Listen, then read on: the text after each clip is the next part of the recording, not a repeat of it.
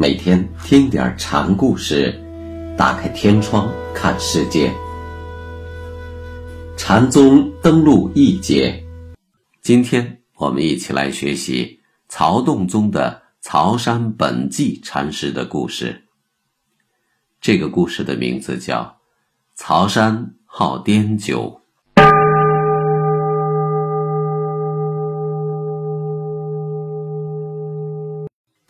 曾问子规救父，为什么父亲却全然不顾？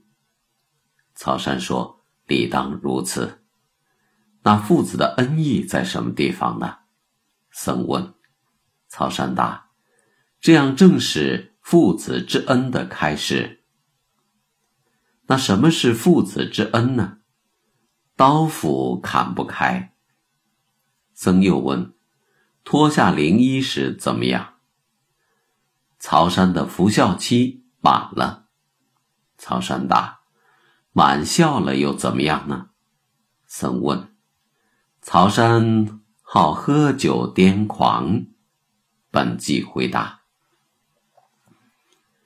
万松行秀说：“至道不可形容，古人近取诸身，远取诸诸物，比心连累以喻至道。”中国人最重孝道，出家僧人甚至是大师大德，比如说像睦州的陈尊素也不能免俗。这是中国人最难放得开的地方，唯其如此，才正好比心真悟道者的洒脱与放大。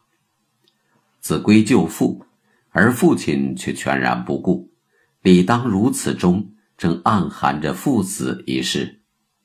而父子恩义之所以从父死开始，乃是现实父子关系的终结中开始了儿子的独立人生。父亲给予儿子以生命，父死则又解放出儿子的生活，这正是父子关系中父对子的刀斧难断的恩义。因此，脱掉灵衣作为真正知恩义的孝子。当是他第一次摆脱束缚的生命蝉蜕，这样满孝后的癫狂纵酒，就不是对新亡之父的不敬，而是对自身生命造就者的恩义的报偿，是心如明镜者的口如醉汉。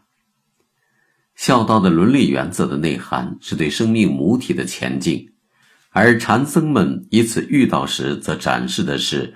物产者对处于生死之间的个体生命内在价值的确定，一切放下，人云自然，才是对造物主最真诚的孝敬，才是对造物主创造生命的本意的领悟与报恩。用孝道恩义比兴生命意义的内涵，在曹山和僧人有关狮子与狮子儿的对话中。可以得到更确实的理解。僧问曹山：“什么是狮子？”曹山答：“众兽不能靠近。”僧又问：“那什么是狮子儿呢？”曹山答：“能吞食父母的，是狮子儿。”这话里有矛盾。于是僧人又问：“既然狮子是众兽不能靠近，那为什么又被狮子儿吞掉呢？”曹山答：“你难道没听说过‘子若咆哮，祖父俱完’的话吗？”僧问：“祖父俱完，那又怎么样？”曹山说：“全身归父。”不知祖没有时，父归何处？曹山答：“处都没有了，哪儿来的归呢？”僧人又说：“前面。”为什么说全身归父呢？曹山答：“就像王子能成就一国大事。从狮子的百兽难进，到狮子儿大吼一声的祖父俱丧，狮子儿已对生命链条的震断，从而真正占有了狮子的大雄猛力，使祖与父归无所归。”是狮子应有的威力的彻底显现，才是真正的孝道才无愧于狮子只为狮子的理由。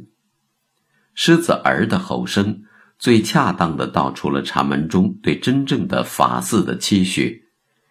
禅宗的大业，如同王国的基业，成就它、接续它，才是新王对老王的大孝。在这里，我们实际看到的是百丈禅师“智过于师，方看传授”的这句话语更具震撼力的说法。